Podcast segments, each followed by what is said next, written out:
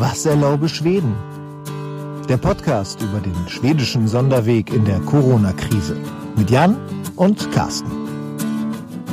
Ja, moin moin. Heute, 18.12.2020, Folge 16. Moin. Moin Jan nach Malmö, hier aus Hamburg. Ja, äh, schöne Grüße aus Malmö nach Hamburg. Ähm, äh, es ist sonnig hier. Ja, hier ist auch sonnig, aber ich sitze ja in meinem Keller, deshalb sehe ich das alles nicht und deshalb kann ich gar nicht genau sagen, wie sonnig das hier draußen ist. Ähm, ja, ein bisschen werden wir jetzt hier sitzen, haben wir gerade festgestellt, als wir darüber gesprochen haben, was wir in unserer Weihnachtsfolge alles machen wollen. Und ich finde, man muss vor, vorweg einmal sagen, dass wir uns tatsächlich um einige Themen kümmern, die auch sehr interessant für Deutschland sind, nicht nur für Schweden. Zum Beispiel wollen wir uns heute mit der Evaluation der Corona- Maßnahmen der schwedischen Regierung auseinandersetzen. Da gibt es nämlich eine Evaluation, die gemacht wurde. Und wir haben auch eine Person angefragt aus dem Deutschen Bundestag, die sich damit befasst. Ähm, eine Abgeordnete aus dem Bundestag, die hat nämlich mal eine kleine Anfrage dazu geschrieben, welche Evaluationsmaßnahmen es gibt. Und darum kümmern wir uns auch noch nachher. Also auf jeden Fall einiges drin heute in der Sendung, in dem Podcast. Aber starten hatten uns überlegt, wollen wir uns mit der, mit der persönlichen Geschichte. Denn meine Tochter war zwei Wochen in Quarantäne und es hat mich komplett genervt. Ähm, was? Äh, was? Lag daran, dass in der Schule eine Betreuerin oder ein Betreuer, ich weiß es gar nicht ganz genau, das wird ja nicht gesagt, in der Nachmittagsbetreuung ähm, ja Corona positiv, positiv war und äh, ja, dann zunächst an dem, an dem Tag selbst abends noch eine Nachricht kam von der Schulleitung, wo gesagt wurde, ja, Achtung, Achtung, hier gibt es einen positiven Corona-Test und ähm, bitte Ihre Kinder netterweise morgen zu Hause lassen und ähm, aber ohne irgendwelche Ansagen und äh, wurde sozusagen gesagt, ja, das Gesundheitsamt würde sich melden ja, das äh, hat es dann aber nicht getan. Und erst nach einer Woche, als wir dann angerufen haben beim Gesundheitsamt, wurde dann ähm, gesagt, ja, ach so, Ihr Fall, der ist hier noch gar nicht bekannt. Also wissen wir noch gar nicht. Wo, und dann wir schon gedacht haben, okay, vielleicht müssen wir noch länger als zwei Wochen unsere Tochter in Quarantäne halten. Aber ja, der Kontakt äh, mit dem Gesundheitsamt, als er dann stattgefunden hat, der war wirklich dann auch sehr nett. Da waren alle immer sehr freundlich und haben, haben sich auch tatsächlich dafür entschuldigt, dass das alles noch nicht angelegt war. Ich glaube, da gibt es eine große Über, Überforderung, ist vielleicht das falsche Wort, aber eine große, ja, ähm, äh, große, große Arbeitsintensität gerade in den Gesundheitsämtern. Und ähm, ist total krass. Was, was ich ganz spannend fand, war, dass diese Person wohl an einem Tag eine normale Maske getragen hat, eine Alltagsmaske am, an einem Montag und einem Dienstag dann eine FFP2-Maske. Und ähm, ja, hätte sie wahrscheinlich beide Tage diese FFP2-Maske getragen, hätte, hätten die Kinder, ich glaube irgendwie 50, 56 waren das dann in der, in der Stufe, hätten nicht zu Hause bleiben müssen. Nur weil sie einen hm. Tag eine Alltagsmaske getragen hat. Das war, ich glaube, sie hätte das gar nicht machen müssen, aber ähm, in, in der Betreuung, aber trotzdem, wie unterschiedlich das dann bewertet wird. Mhm. Auf jeden Fall war hier zwei Wochen lang eine siebenjährige Tochter zu Hause, die keine Freunde treffen durfte, die nicht zum Spazierengehen rausgehen durfte. Gut, wir haben einen Garten, das war die Luxussituation, aber ähm, ja, das. Ja, Siebenjährige ähm, sind ja bekannt dafür, dass sie äh, gerne still in der Ecke sitzen und über den Sinn des Lebens nachdenken. Ja. Naja, es hat, es hat auf hat jeden sie Fall. auch gemacht, ne? Sie, sie hat sehr viel gesessen und über den Sinn des Lebens nachgedacht, ja, absolut. Und sie hat dann irgendwie erst am, erst am, Ende mitbekommen, dass sie dann nicht bis äh, zu dem Dienstag oder also den Dienstag noch in Quarantäne sein muss, sondern ähm, erst äh, schon am, am Dienstag wieder hin kann, also einen Tag früher, als eigentlich wir gedacht haben, wegen dieser FFP2-Maske. Und da war dann die Freude auf jeden Fall extrem groß und äh, ja, dann, dann hat es auch alles geklappt. Aber es war schon, ist schon heftig, zwei Wochen lang so ein Kind zu Hause zu haben. Man merkt dann, es kommt nahe. Es kommt einfach hm. näher, als, als es vorher war. Bei dir ja auch. Dein hm. Vater war ja auch erkrankt. Äh, beide Eltern und ähm, ähm, Freunde, äh, mütterliche Freundin, äh, äh, da auch äh, Freundin und Mann, äh, Ehemann erkrankt und haben aber alle das äh, einigermaßen überstanden. Ähm, keiner ist ähm, ja, keiner ist sozusagen, äh, also meine Eltern mussten nicht ins Krankenhaus im, im, im äh, Kreis der erweiterten Familie sozusagen, wo gab es einen Krankenhausbesuch, aber das war, ähm, äh, ließ sich nach einigen Stunden ähm, dann im Krankenhaus doch äh, die Situation bereinigen. Ja. Okay. Ähm, und ähm, also war nichts, war nichts Ernstes, ähm, kurzer, kurzer Schreckensmoment. Ähm, Nö. Und ja, ich habe mit meinem Vater telefoniert, er hat gesagt, ähm, der Wein schmeckt eben nicht, ne? Das ist eben das Problem. Ja, das, ist, das ist eine Katastrophe. Nicht. Das ist eine Katastrophe. Ja, ist, äh, gerade für deinen Vater. Ja. wenn der gute Wein nicht schmeckt. Also, und das kommt jetzt aber langsam alles wieder. Ähm, äh, also mein Vater ist ja trotz äh, Ü70 auch weiterhin noch berufstätig und war auch schon wieder ähm, auf der Arbeit. Ähm, und ja, und äh, meine Mutter, die ist ja vielleicht formell noch nicht ganz über den Berg, aber ähm, ich habe gestern mit beiden telefoniert und sie hat nur noch ein bisschen Schnupfen. Okay. So deswegen, also ich, ich glaube, wir sind aus dem Gröbsten raus. Ähm, Immerhin, dann kann das Weihnachtsfest zumindest in der Hinsicht gut ähm, vonstatten gehen, als dass die größten Sorgen um die Eltern nicht da sind. Genau. Ja, sehr gut. Ähm, immerhin, ich, wir hatten uns äh, jetzt darauf geeinigt, dass du nochmal ganz kurz die, die aktuellen Zahlen aus Schweden, wie es denn jetzt bei dir mhm. gerade aussieht in, in, in Schweden, wie die Zahlen da so aussehen. Geht es weiter nach oben? Schießt es weiter nach oben? Ja, also ähm, die Infektionszahlen nehmen hier auch weiterhin zu. Ähm, es gab sozusagen von Woche 49 zu 50 auch nochmal einen äh, doch sprunghaften Anstieg der Neuinfektionen. Und das ist natürlich beunruhigend. Wir hier unten in Schonen sind auch einer der, man müsste sagen, Hotspots, vor allen Dingen in Helsingborg. Das ist also eine mittelgroße Stadt an äh, nördlich von Malmö an der Westküste da ist im Moment viel los äh, im Hinblick auf Corona. Aber auch einige Stadtteile von Malmö zählen zu den Gebieten mit der höchsten Fallinzidenz oder der sieben Tage Inzidenz ähm, in ganz Schweden. Und das sind, sagen wir mal, es sind wieder mal nicht die Villenviertel. So, ähm, okay. und was die Zahlen angeht, ähm, jetzt haben wir ungefähr 360 Krankheitsfälle. Ähm, es sind knapp 3700 Leute, die intensivmedizinisch versorgt wurden. 360.000, 370.000 Krankheitsfälle. Also äh, 370.000, äh, 360.000 Krankheitsfälle, Entschuldigung, und 3000, knapp 3.700 Intensivfälle. Und jetzt sind wir bei 7.893 Verstorbenen. Und da muss man halt schon sagen, die Zahl der Verstorbenen ist innerhalb der letzten Wochen doch schnell wieder gestiegen.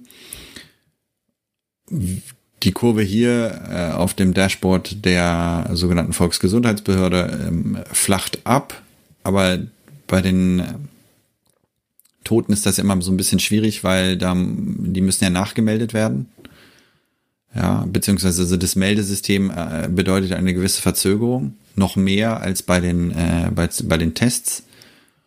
Und ähm, da ist noch damit zu rechnen, dass das jetzt den Dezember aus wahrscheinlich noch auf höherem Niveau liegen bleibt. Ähm, wir haben nicht die 100 äh, Toten pro Tag geknackt. Das haben wir äh, an drei Tagen im April, war das ja so. Ähm, nee, sogar vier Tage im April, wenn ich hier gucke. Ähm, so schlimm ist es noch nicht. Und ich habe auch das Gefühl, dass es vielleicht auch gar nicht mehr so schlimm wird, aber dass dieser, dass dieser Hügel sich vielleicht länger hinzieht das, was man auf jeden Fall sagen kann, ich finde, was ein bisschen Hoffnung macht, ist, dass die Anzahl der neu aufgenommenen Intensivpatienten zumindest stabil zu sein scheint. Also sie steigt nicht, sie scheint nicht weiter anzusteigen. Und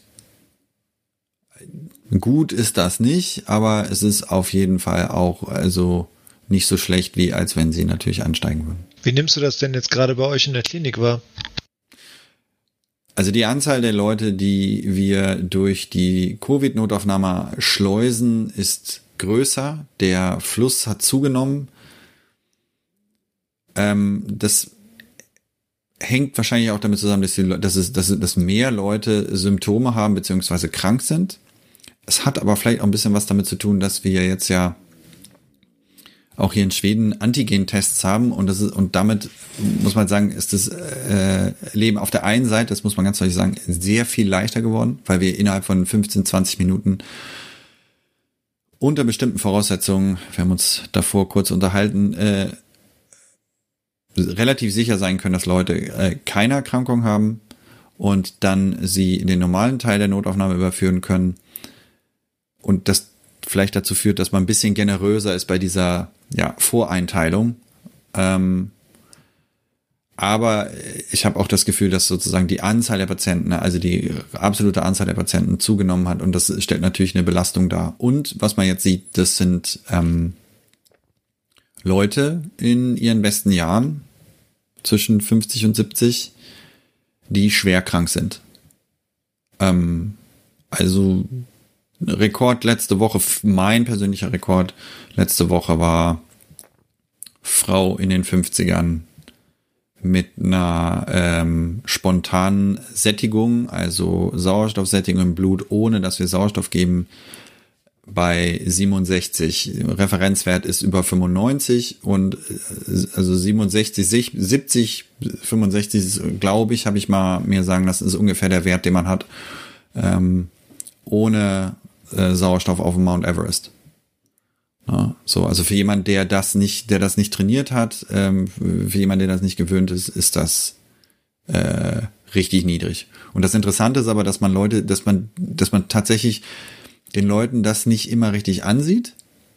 Die sehen, die sehen, also die sehen kurzatmig aus, aber ähm, paradoxerweise sehen sie nicht so schlecht aus, wie man es erwarten würde. Und das scheint ein, äh, äh, das hört man immer wieder, das scheint ein Erscheinungsbild dieser Erkrankung, Erkrankung zu sein, dass diese sogenannte stille Hypoxie, also der stille Sauerstoffmangel, ähm,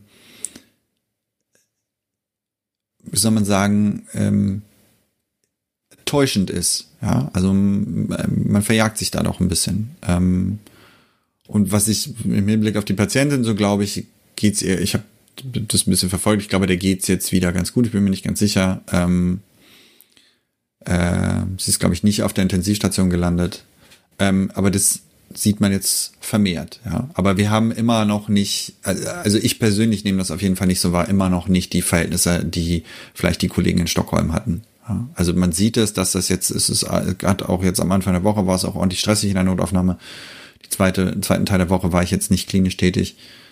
Ähm, ja, so, das okay. ist sozusagen die Wahrnehmung äh, an der Front. Okay, also es, man, man spürt es auch da mehr. Ähm, bevor wir gleich dazu kommen, wie das, ähm, ja, wie es dazu gekommen ist, jetzt zur zweiten Welle und auch die, uns die Evaluation angucken, die es ja von der schwedischen Regierung ähm, gab, beziehungsweise in Auftrag gegeben wurde. Also wie haben welche Maßnahmen eigentlich gewirkt? Wo sind Fehler passiert? Was kann man nächstes Mal abstellen und so weiter? Ähm, haben wir uns nochmal beschäftigt, also mit, mit der deutschen, mit der deutschen Problematik, mit dem, mit dem deutschen Shutdown, der jetzt ja hier gekommen ist, anders als in Schweden, wo es ja noch keinen gibt, oder? Es gab ja keine, keine weiteren Maßnahmen, die beschlossen wurden, oder? Naja, also es, es wird weiterhin, äh, also natürlich, es gibt keinen Shutdown. Ähm, man ähm, weist aber natürlich mit Nachdruck darauf hin, dass äh, man keine neuen Kontakte aufnehmen soll und dass das Weihnachtsfest äh, nach Möglichkeit mit nicht mehr als acht Personen gefeiert werden soll. Und aber es gibt weiterhin also keine gesetzliche Grundlage, um Leuten das zu verbieten. Ja, also das hat ähm, das war bisher auch immer der Standpunkt der Regierung. Es gibt kein Gesetz, auch das, das schwedische Infektionsschutzgesetz meines Wissens nach lässt es nicht zu, dass du einfach also ne, Leute einsperrst. Ähm, und ähm, beziehungsweise ich glaube auch das Gefühl, dass oder ich glaube nur in Einzelfällen und ich habe auch das Gefühl, dass ähm, man weiterhin das sich ähm, aus, aus diesem, aus diesem Werkzeugkasten, Werkzeugkasten nicht bedienen will. Ja, also ganz anders als hier in Deutschland. Da sind wir nämlich dann nämlich bei den Maßnahmen, die hier getroffen wurden. Und zwar war das ja so, dass ähm, ne, wir hatten diesen Lockdown Light hatten, wie er immer mhm. genannt wurde, und ähm, ja dann die Zahlen trotzdem so extrem angestiegen sind und ähm, jetzt in der vergangenen Woche in der vergangenen Woche ja genau beschlossen wurde, dass jetzt ähm, alles alles erstmal wieder dicht gemacht wird oder vieles.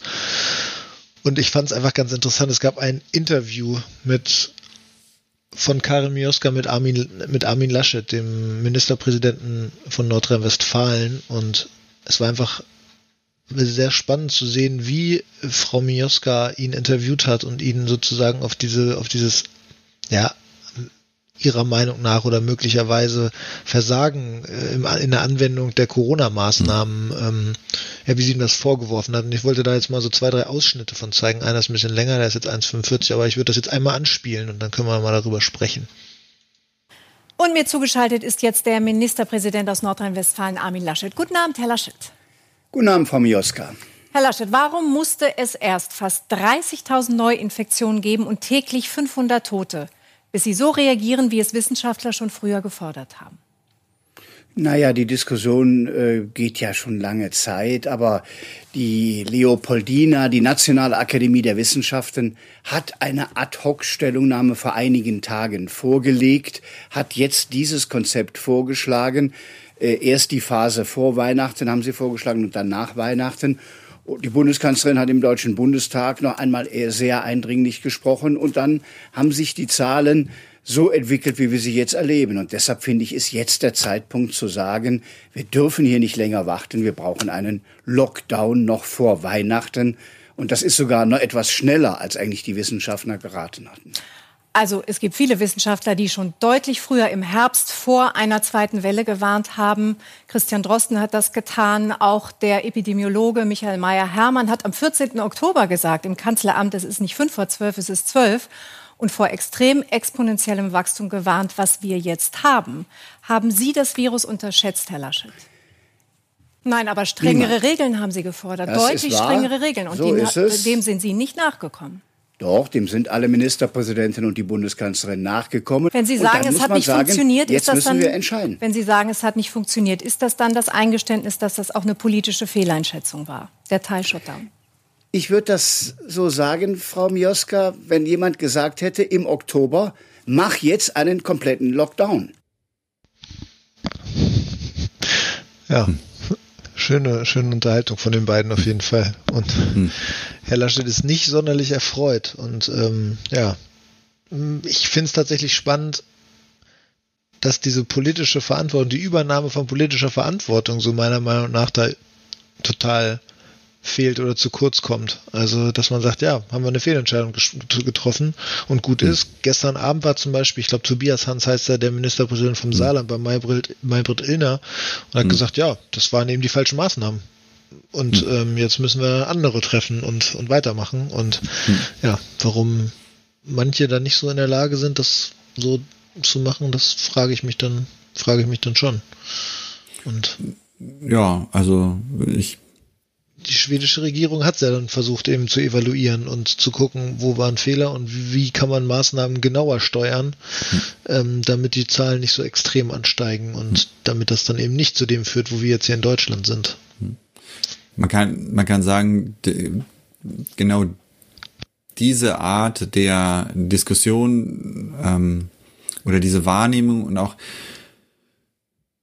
wie beschreiben wir es am besten? Also diese Dynamik äh, wollte man halt in Schweden hier vermeiden, nämlich, nämlich dadurch, dass man keinen Lockdown macht, sondern dass man sukzessive ähm, Maßnahmen einführt, die von dem man, von dem man glaubt, dass eine, ein, ein Großteil der Bevölkerung sie über einen langen Zeitraum, mindestens ein Jahr, wenn nicht sogar noch länger, aus, einigermaßen aushalten kann.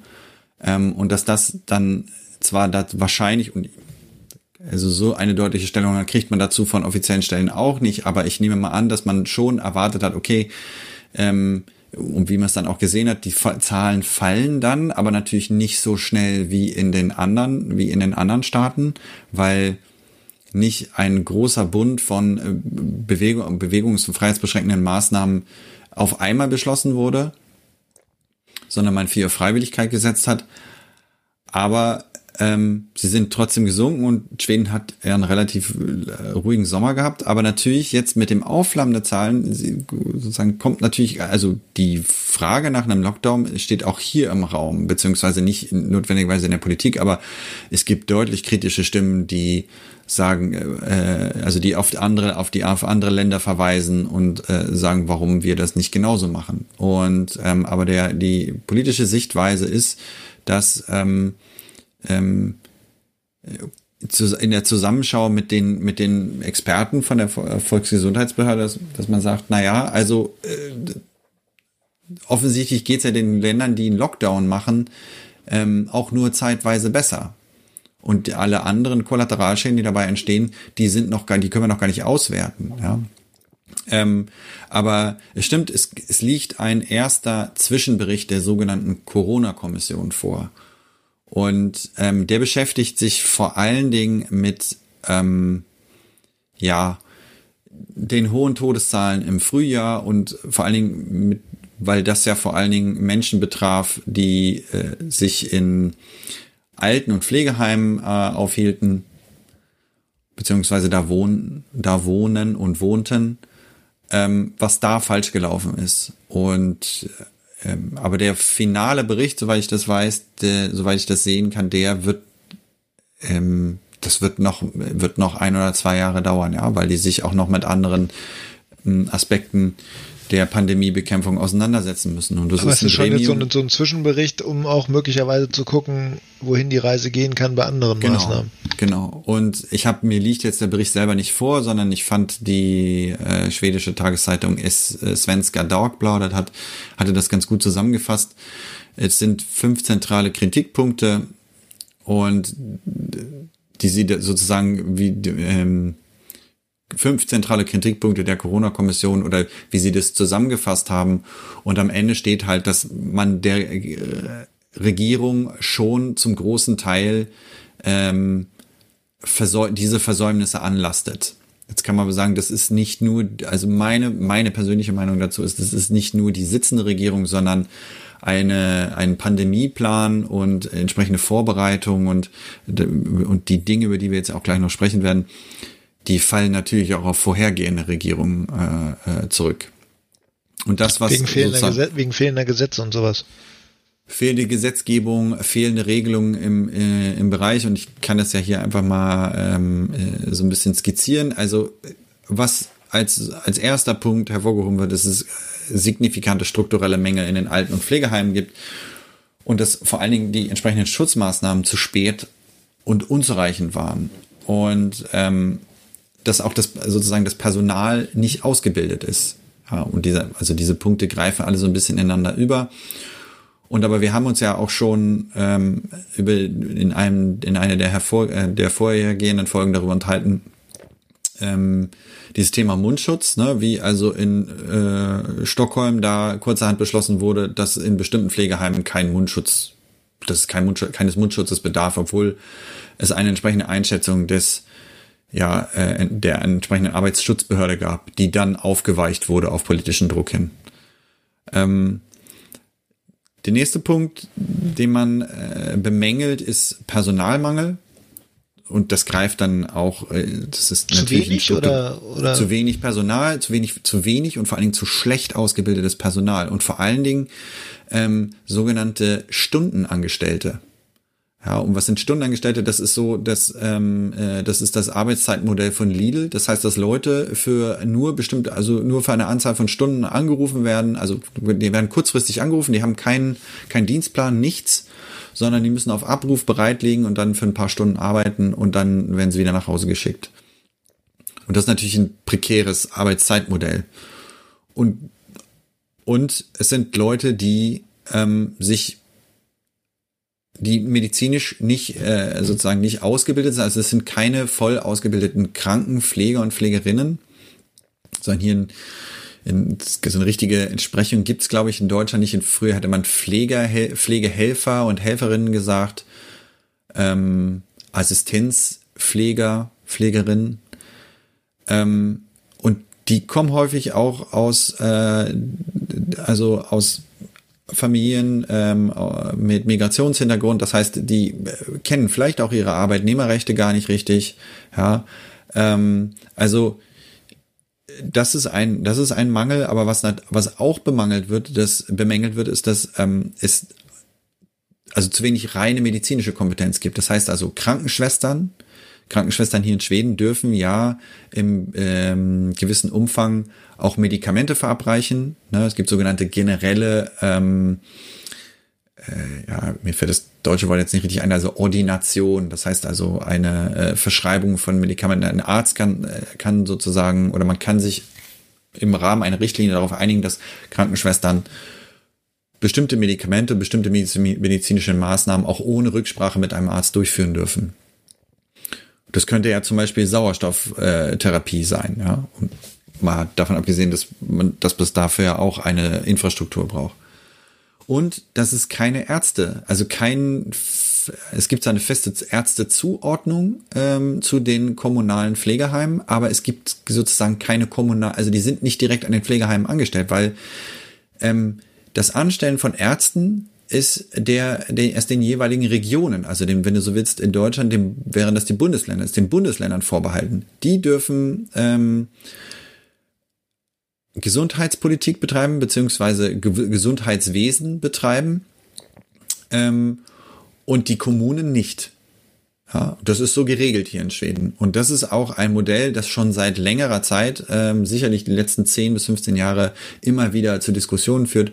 Und, ähm, man, und das wird hier als Mangel angeführt, weil ähm, man sagt, na ja, also wenn äh, einem einem Pflegeheim ein fester Arzt oder eine feste Gruppe von Ärzten zugeordnet wäre, die die Kommune selber beschäftigen könnte, ja, Allgemeinärzte, Geriatriker, ja, Internisten, dann hätte man ähm, die Schwerstkranken mit einer schlechten Prognose ja vielleicht ja tatsächlich trotzdem adäquat palliativ in den in den alten Pflegeheimen äh, behandeln können, ähm, ohne dass das ähm, also ohne dass das sozusagen so äh, äh, so hohe Wellen geschlagen hätte. Und wenn jemand medizinisch ausgebildet ist, auch vor Ort ist, dann können natürlich, natürlich diese Leute auch ein Auge darauf werfen, wie die Leute ähm, sich schützen. Ja? Also man muss ja davon ausgehen, dass das Pflegepersonal, das sich nicht ordentlich geschützt hat, die und nicht schützen konnte, ja, ähm, die Krankheit in die Altenheime getragen hat. Ähm, und da kommt man dann halt auch zu dem nächsten Punkt, das ist Schutzkleidung.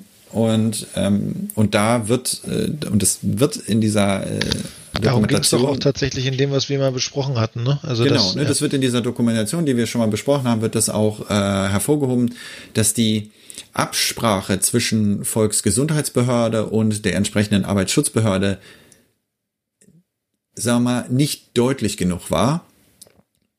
Ähm, sozusagen und keiner da Hoheit äh, eingenommen hat, da sozusagen gesagt hat, so, also so muss es jetzt sein. Wir müssen alle sozusagen, äh, äh, ja, wir haben nicht genügend äh, PPE, also ne, Personal Protective Equipment.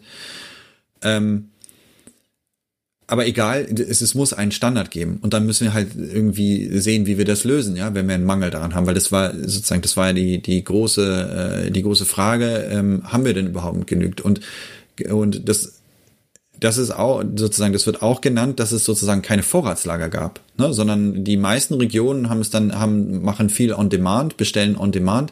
Aber es gibt, es gab auch hier in, in der Region Skone kein Katastrophenlager. Ja, weil man natürlich nicht viel Material einfach äh, so rumliegen lassen will. Aber wenn dann der Katastrophenfall da ist und alle äh, in der Welt sozusagen die gleichen Sachen benötigen, dann äh, stellt das natürlich ein Problem dar. So, und dieses Problem war im Februar bekannt, wurde aber erst systematisch äh, von sozusagen nationaler Stelle, das ist dann ähm, die Pflege- und Gesundheitsaufsicht, habe ich das jetzt genannt, das heißt auf Schwedisch natürlich anders.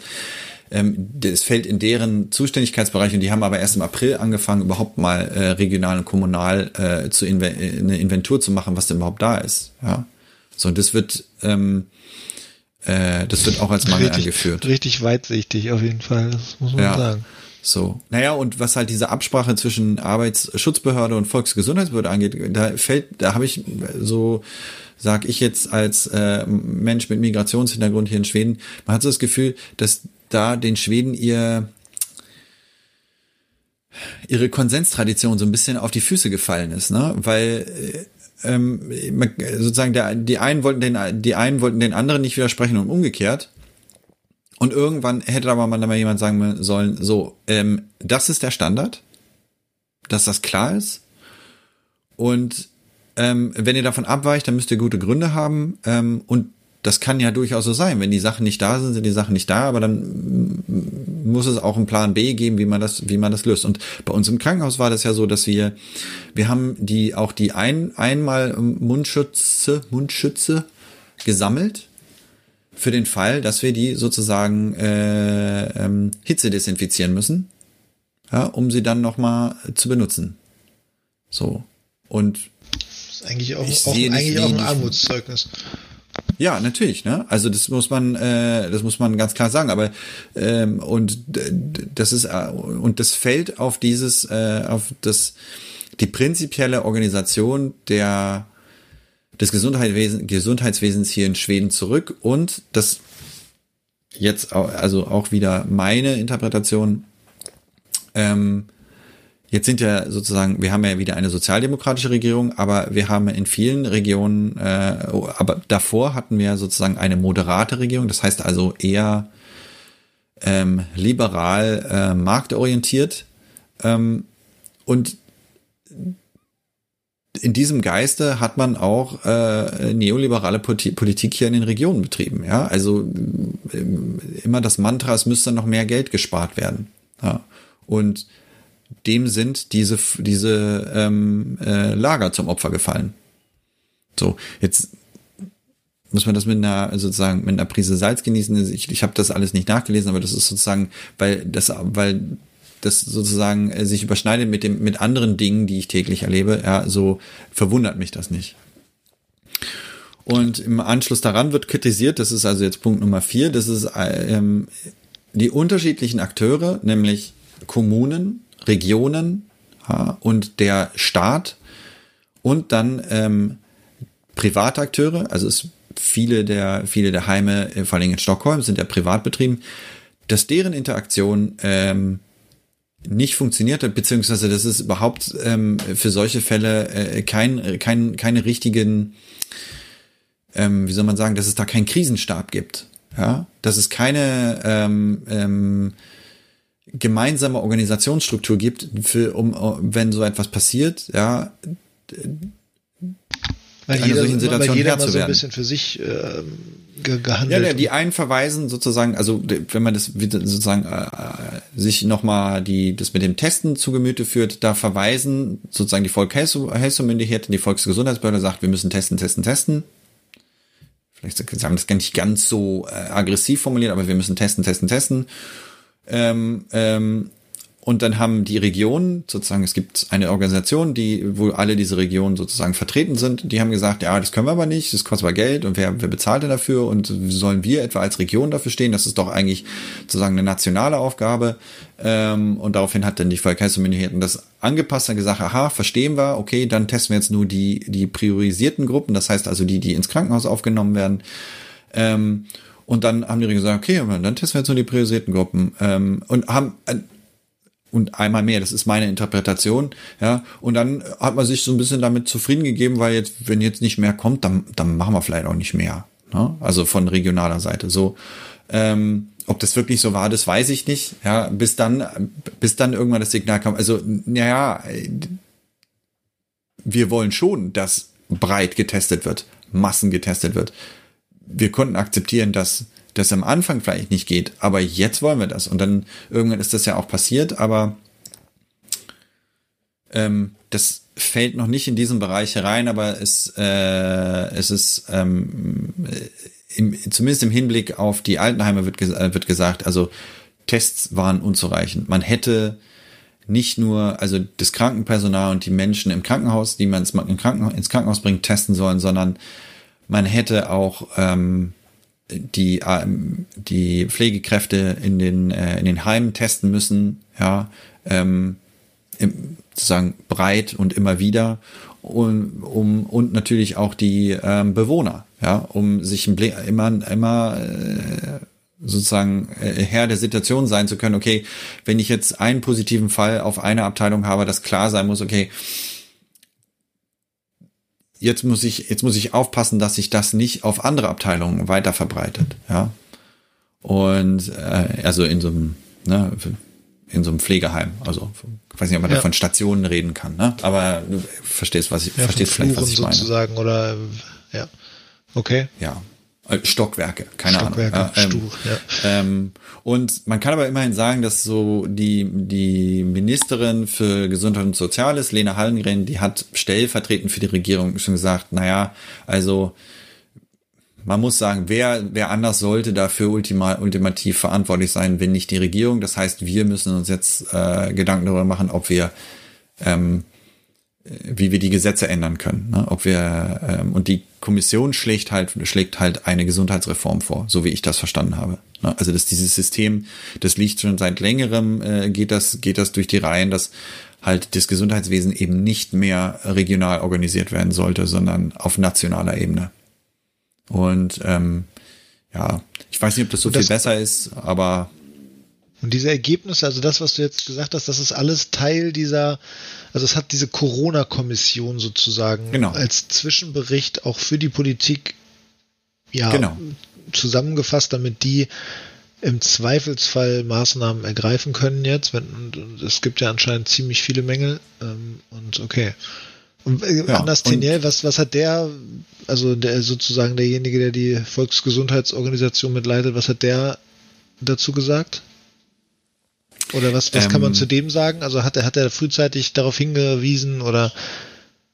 Äh, ja, man kann sagen, die Volksgesundheitsbehörde, Anders Tingnell und auch sein Chef Johann Carlsson heißt er, glaube ich, ähm, stellen sich halt auf den Standpunkt, naja, wir haben rechtzeitig gewarnt, aber wir haben keine, wir, wir, haben, wir, wir haben keine exekutiven Kompetenzen. Ja, wir können sozusagen sagen, was zu tun ist und auch der Regierung äh, Ratschläge geben und die Regierung hat das ja auch dankend angenommen. Die Regierung hat ja sozusagen die ähm, Volkshelsemyndigheten oder die Volksgesundheitsbehörde machen lassen und da war man halt der Meinung, man will keinen Lockdown, weil man, wir haben das ja immer wieder besprochen, weil man immer noch der Meinung ist, dass ähm, die, die, alle, alle die negativen Effekte, die mit einem Lockdown einhergehen, möglich, möglicherweise noch viel längere Konsequenzen haben ähm, und über möglich, also möglicherweise über Generationen Konsequenzen haben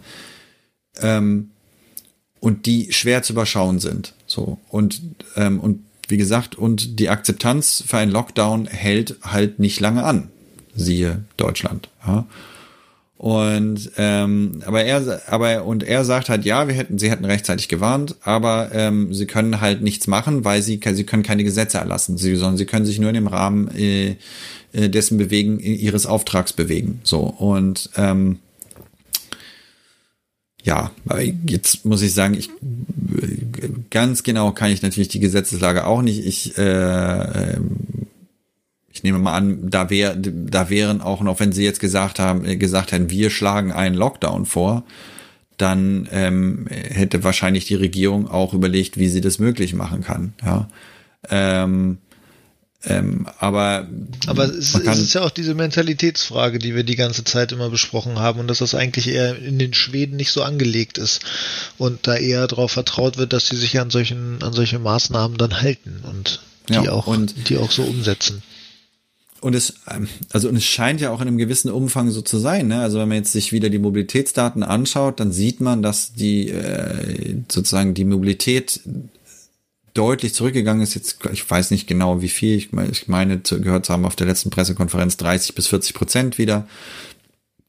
Also die Leute machen weniger, aber gleichzeitig natürlich, wenn sie ähm, äh, also auch in Stockholm wird, wurde weiterhin Weihnachtsshopping betrieben. Ne? Also ähm, und es gibt sicherlich, es gibt sicherlich Dinge, die man ähm, auf kommunaler Ebene hätte machen können. Man hätte ja sagen können, also ähm,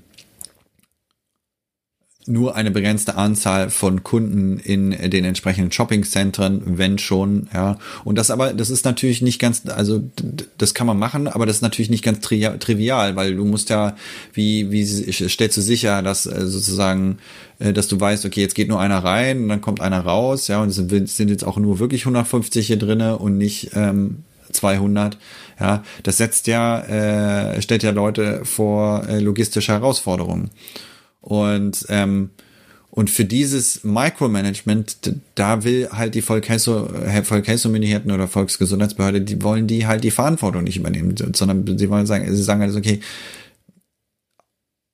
wichtig ist, dass die Leute Abstand halten.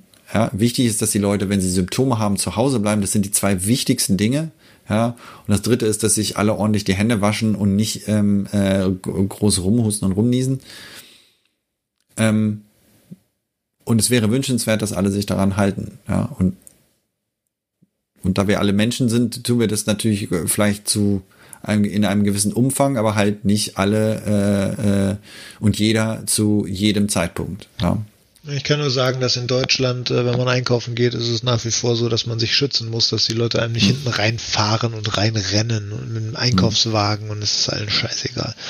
Hm. Deshalb bin ich auch der festen Überzeugung, dass dieser Lockdown an sich äh, in Verbindung mit Weihnachten wird da auch spannend, sag ich mal, ob das hm. überhaupt äh, Sinn hat, hm. Sinn ergibt und hm. naja. Okay, ja, wir in dem Zuge, in dem wir über die Evaluationsmaßnahmen in Schweden gesprochen haben, habe hab ich auch gleichzeitig mal in Deutschland geguckt, wie das hier eigentlich aussieht mit Evaluation mhm. der Maßnahmen, die im Frühjahr getroffen wurden.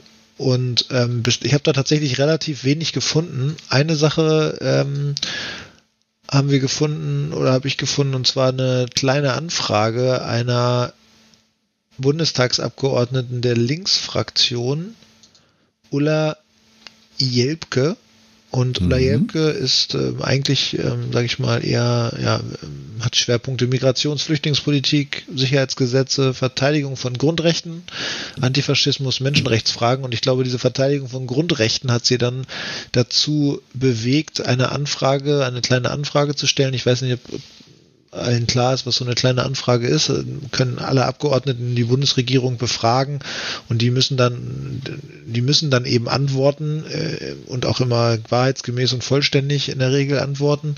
Und sie hat die Frage gestellt äh, der Bundesregierung Mitte des Jahres, welche, ähm, also sind vier Fragenkomplexe, auf welchen wissenschaftlichen Erkenntnissen beruhten, ähm, oder ich lese ganz vor, welche Annahmen zur Wirkung auf die Verbreitung der Pandemie lagen bzw. liegen nach Kenntnis der Bundesregierung den seit März 2020 angeordneten Kontaktbeschränkungen, Aufenthalts-, Ansammlungs-, Betretungsverboten und so weiter in den Ländern zugrunde. Dann noch vier weitere Fragen. Auf welchen wissenschaftlichen Erkenntnissen beruhten diese Annahmen? Inwiefern haben sich diese Annahmen aus Sicht der Bundesregierung bestätigt? Und welche konkreten wissenschaftlichen Erkenntnisse liegen ihr dazu vor? Sollten keine konkreten, möglichst wissenschaftlich abgesicherte Annahmen vorliegen, auf welcher Basis empfahl die Bundesregierung denn noch diese Maßnahmen? Mhm. Inwiefern bemühte sich, bemüht sich die Bundesregierung darin, die Wirkung dieser Maßnahmen so schnell wie möglich zu evaluieren, um für den Fall, dass keine kausale Wirkung im Sinne zur Eindämmung der Pandemie nachweisbar ist, unverzüglich die Aufhebung der Maßnahmen zu empfehlen? Also eigentlich schon ziemlich, ziemlich konkrete Fragen, Mhm. Wie genau sozusagen die Bund aus auf welchen wissenschaftlichen Erkenntnissen die Bundesregierung gehandelt hat und wie genau ja, also und welche, welche Erkenntnisse sie aus diesen ganzen Sachen gezogen hat, um dann auch für die für, für diesen aktuellen nächsten Lockdown sozusagen ähm, sich darauf vorzubereiten. Und tatsächlich ist äh, auf diese sehr konkreten und vielen Fragen ist der Absatz äh, für die Antworten relativ kurz und ähm, es gibt, geht im Endeffekt daraus hervor, dass äh, jetzt wenig bis gar keine ähm, ja, Maß, Maßnahmen evaluiert wurden. Ein Ausschnitt aus der Frage ist, die Bundesregierung, äh, aus der Antwort ist, die Bundesregierung hat sich intensiv mit Expertinnen und Experten beraten und ihre Entscheidungsfindung einschlägige Studien und internationale Erfahrung einbezogen. Also da wird im Endeffekt nur beschrieben, wir haben uns immer angeguckt, was so die aktuelle Studienlage ist und auf Grundlage dieser Studienlage entschieden, aber dass jetzt im Nachhinein nochmal nachgeguckt wurde und überprüft wurde, was genau jetzt gut und was schlecht war, das ist eben noch nicht so passiert. Und ähm, ja, wir haben dann Frau, Frau Jelbke im Bundestag angefragt und sie hat tatsächlich netterweise sehr schnell uns ähm, sozusagen eine Sprachnachricht geschickt äh, und hat auf Fragen geantwortet und einmal eben dann tatsächlich auch dazu, ob das denn gut ist, dass sozusagen ohne Grundlage, ohne Evaluation im Endeffekt weitergemacht wird. Und da würde ich gerne einmal die Antwort zu einspielen. Ich hoffe, das funktioniert jetzt. Aber langfristig, finde ich, geht das nicht. Das kann nicht auf Dauer nach dem Motto äh, so gehen, wir beschließen mal möglichst viele Einschränkungen in der Hoffnung, dass irgendwas davon auch was nützt. Es gehört zur Aufgabe der Bundesregierung zu erforschen, wie genau einzelne Maßnahmen wirken und auch herauszufinden, welche Maßnahmen tatsächlich effektiv etwas bringen. Aber leider unternimmt die Bundesregierung da sehr wenig. In ihrer Antwort auf meine kleine Anfrage schreibt sie nur, die Maßnahmen im Frühjahr hätten Wirkung gezeigt. Naja, was heißt hier Wirkung? Was genau im Einzelnen gewirkt hat, davon hatte sie keine Ahnung. Und das ist ja tatsächlich auch das Spannende. Also was genau hm. hilft, welche einzelnen Maßnahmen sind diejenigen, die ja dazu geführt haben, dass das angeblich so eine Wirkung erzielt wurde. Und ähm, ja, da gibt es eben dann relativ wenige Erkenntnisse. Ich habe noch äh, einen Kollege oder einen Freund, Bekannter hat mir noch mal was geschickt zum ähm, aus einer Debatte aus dem Bundestag. Da hat nämlich eine andere Abgeordnete vom Bündnis 90 Die Grünen, Katharina Dröge, mit der habe ich tatsächlich auch schon mal ein Interview geführt. Ähm, die hat auch noch mal ganz, ganz genau nachgefragt, welche wissenschaftlichen Studien die Bundesregierung beauftragt hat, um die Effektivität unterschiedlicher Corona-Schutzmaßnahmen ähm, ja, zu, zu evaluieren. Und da kommt äh, auch, auch so eine ähnliche Antwort, um das mal so zu sagen. Also, dass internationale Studien ausgewertet werden, dass es äh, Erkenntnisse gibt und dass sie auf eine spezielle Studie hoffen, ähm, nämlich die Stoppt Covid-Studie vom Robert Koch-Institut, äh, Robert Koch-Institut der Universität Bielefeld. Aber ähm, ich sag mal, also bis zur zweiten Welle ist da, ist da wenig passiert. Und ähm, auch die ist jetzt gerade noch in der Förderphase, also dass das über die Förderung entschieden wird. Und ähm, ja, deshalb haben wir auch Frau Jelbke vom äh, die Bundestagsabgeordnete gefragt, welche Forderungen sie denn an die Bundesregierung hat. Deshalb fordere ich eine Evaluierung aller Maßnahmen, beziehungsweise wenn in Grundrechte ein, wenn Grundrechte verletzt werden, dann muss es auch dazu führen, dass man erklärt, warum man Grundrechte einschränkt. Und das kann eigentlich nur legitimiert werden im Nachhinein, indem es gut evaluiert wird. Dass es hier nicht nur um Grundrechte äh, geht, ist klar und dass die gefährdet sind, sondern es geht natürlich auch um die Demokratie. Je weniger man für die einzelnen Maßnahmen gute Begründungen anführen kann, desto mehr leidet die Akzeptanz übrigens in der Bevölkerung. Und das kann dann schwere Folgen haben. Wenn, wenn dann nämlich beispielsweise manche Leute beschließen, sich an gar keine Beschränkung, also Stichwort Masken tragen, ja oder nein, mehr zu halten wollen. Das ist ja eigentlich auch das, was wir äh, immer besprochen hatten, was, was so die Strategie in Schweden ist. Ne? Also wenn die hm. Maßnahmen verständlich sind, halten sich die Leute dran. Naja, und ähm, also einer der, ähm, also man muss ja fairerweise sagen, das ist, äh, erst in ein paar Jahren werden wir wissen, was, was man hätte machen sollen und dann hilft uns das auch nur begrenzt für die nächste Pandemie. Ähm, aber einer der Gedanken ja hier in Schweden war, dass man vielleicht äh, nicht zu viel auf einmal machen will, Stichwort Lockdown, weil, weil es nämlich dann schwer ist auszubaldowern, was davon geholfen hat. Ne? Das heißt also, selbst wenn jetzt Studien gemacht werden, ist es, weil vieles gleichzeitig beschlossen wurde, kann man vielleicht nicht mehr sagen, was davon geholfen hat. So und ähm, und, und auf der anderen Seite aber haben wir, wenn man natürlich äh, die Leute äh, sterben und viele Leute krank werden, ähm, sagen wir mal, wird es psychologisch schwierig zu sagen, jetzt machen wir mal eins und jetzt warten wir und dann machen wir zwei und jetzt warten wir nochmal und machen wir drei und jetzt nehmen wir wieder alles, alles weg, ja, ähm, beziehungsweise nehmen mal drei, mal eins und dann nehmen wir mal zwei weg und sehen, was davon am meisten geholfen hat. Ähm, das wäre wünschenswert, dass man das so machen könnte, aber äh, ist, das ist, dafür hat man vielleicht auch nicht die Akzeptanz. Ja? Und eine Zeit lang, ähm, also in Deutschland wurde ja getitelt, dass den Schweden sozusagen ihr Glauben an ihre wissenschaftlichen Experten äh, ähm, diese Situation eingebrockt hat, weil die, ne, weil, ne, also mit Anders Tingnell stellvertretend für die Kollegen von der äh, Volksgesund Volksgesundheitsbehörde hat ja ähm, diesen Weg sozusagen einschlagen wollen oder sozusagen äh, in einem gewissen Maß einschlagen wollen. Und der Grund, warum wir, warum immer noch keine Masken hier getragen werden oder in irgendeiner Form verordnet werden, ist, weil wenn man das jetzt sozusagen aus dem Pandemie, aus der Pandemiesituation heraushebt, ist die Evidenz für Masken nicht so stark, dass man sozusagen sagen, in deren, in, in deren Augen nicht so stark, dass man selbstverständlich sagen könnte, also alle müssen jetzt Masken tragen, sondern ja, Masken haben in bestimmten Szenarien einen schützenden Effekt.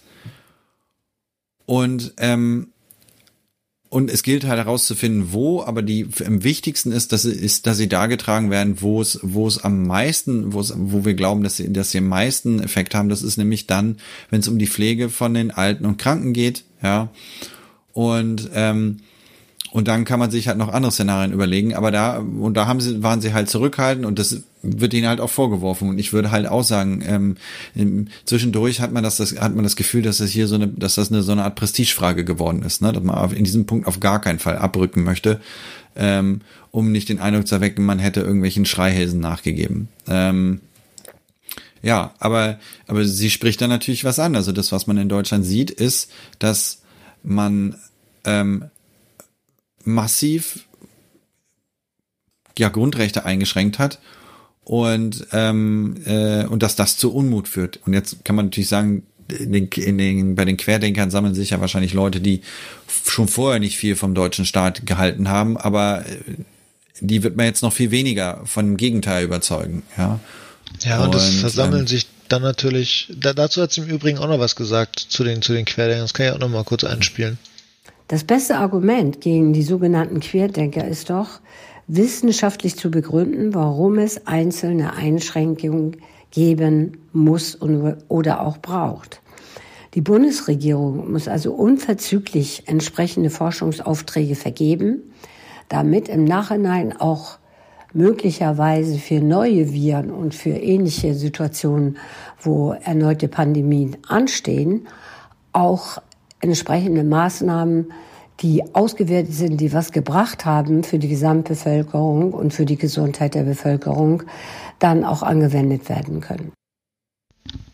Ja, also wie genau das zu analysieren ist, dafür werden ja dann die, die Institute verantwortlich. Du hast natürlich schon die Herausforderungen genannt, also welche Maßnahme kann man wie von anderen separieren und so weiter, dann jetzt in der, im Nachhinein, aber ja, also anstoßen so eine Evaluation, finde ich, das, das muss man eigentlich. Und deshalb finde ich da den ja. schwedischen Weg auf jeden Fall auch ehrlicher und ähm, auch so, dass, dass man im Nachhinein dann noch sagen kann, okay, wenn die Regierung, auch wenn es hart ist, so offen ist und sich das anhören muss, dann hat es auch noch ein bisschen mehr von, von der von der Demokratie, die ich so gut finde, eigentlich, muss ich sagen. Hm. Ja. ja, und dann kann man auch sagen, diese Kommission ist ja auf Betreiben der Regierung hin natürlich auch, auch durch die Oppositionsstimmen, ja, ähm, hin eingesetzt worden.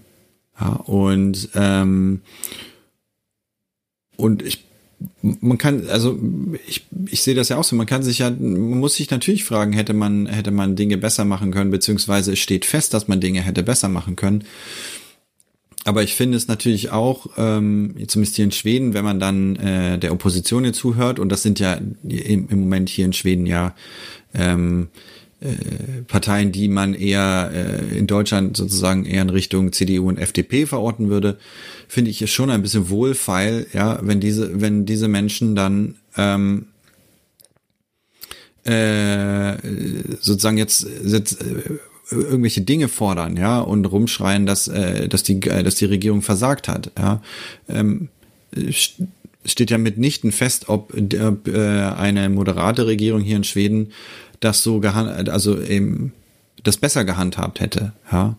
Ähm, deswegen, ähm, das ist schwierig und es ist herausfordernd für uns alle, ja, diese ständige kognitive Dissonanz zu ertragen, ja, dass wir ähm, nicht, also dass wir mit einer schnell sich schnell verändernden Situation konfrontiert sind und gleichzeitig ähm, aber auch nicht ähm, natürlich da oder natürlich dann nicht äh, alle Fragen sofort beantwortet bekommen. Und ähm, und um Anders Tingnell zu zitieren, es ist halt schwierig, Länder miteinander zu vergleichen, weil die Unterschiede treten äh, vielleicht nicht so deutlich hervor, aber es, es gibt halt kulturelle Unterschiede und Traditionen, Dinge zu lösen oder Probleme anzugehen. Ähm, und ähm, äh, und da ist, ist, mag das in manchen Situationen besser, in manchen Situationen schlechter sein. Ja. Ich höre im Hintergrund geht's bei dir gerade ab. Wir können, ähm, ich höre deinen, deinen Sohn, glaube ich, ne? Oder? Ja, ich glaube, der ist ein bisschen unzufrieden. Ja, na gut. Vielleicht ist ja auch ganz gut. Ähm, wir haben jetzt ähm, über die Evaluation gesprochen. Wir haben ja noch theoretisch einiges auf dem Zettel. Das können wir aber auch ähm, noch in den nächsten Folgen bearbeiten. Und ähm, deshalb würde ich jetzt vorschlagen, dass wir uns so langsam auf die Zielgerade begeben. Weiß nicht, wie du das siehst. Und ja. im, im, Sinne von ähm, Karen Mioska und Armin Laschet nach dem Interview. Danke für das Gespräch, Armin Laschet. Bitteschön. ich finde, er war sauer. Ich finde, man hört's raus. Du sagst, man kann es auch reinhören. Also, aber gut, das, äh, ja.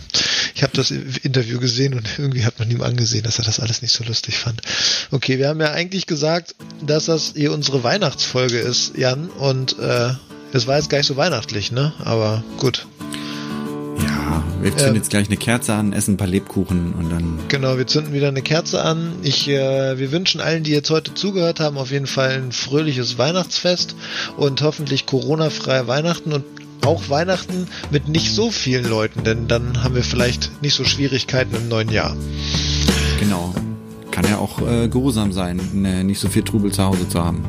Genau. Also dann ähm, sagen wir von hier aus alles Gute, eine schöne Weihnachtszeit, einen guten Rutsch. Mal gucken, ob wir uns vorher hören. Und Jan, dir alles Gute und schöne Grüße von Hamburg aus nach Malmö.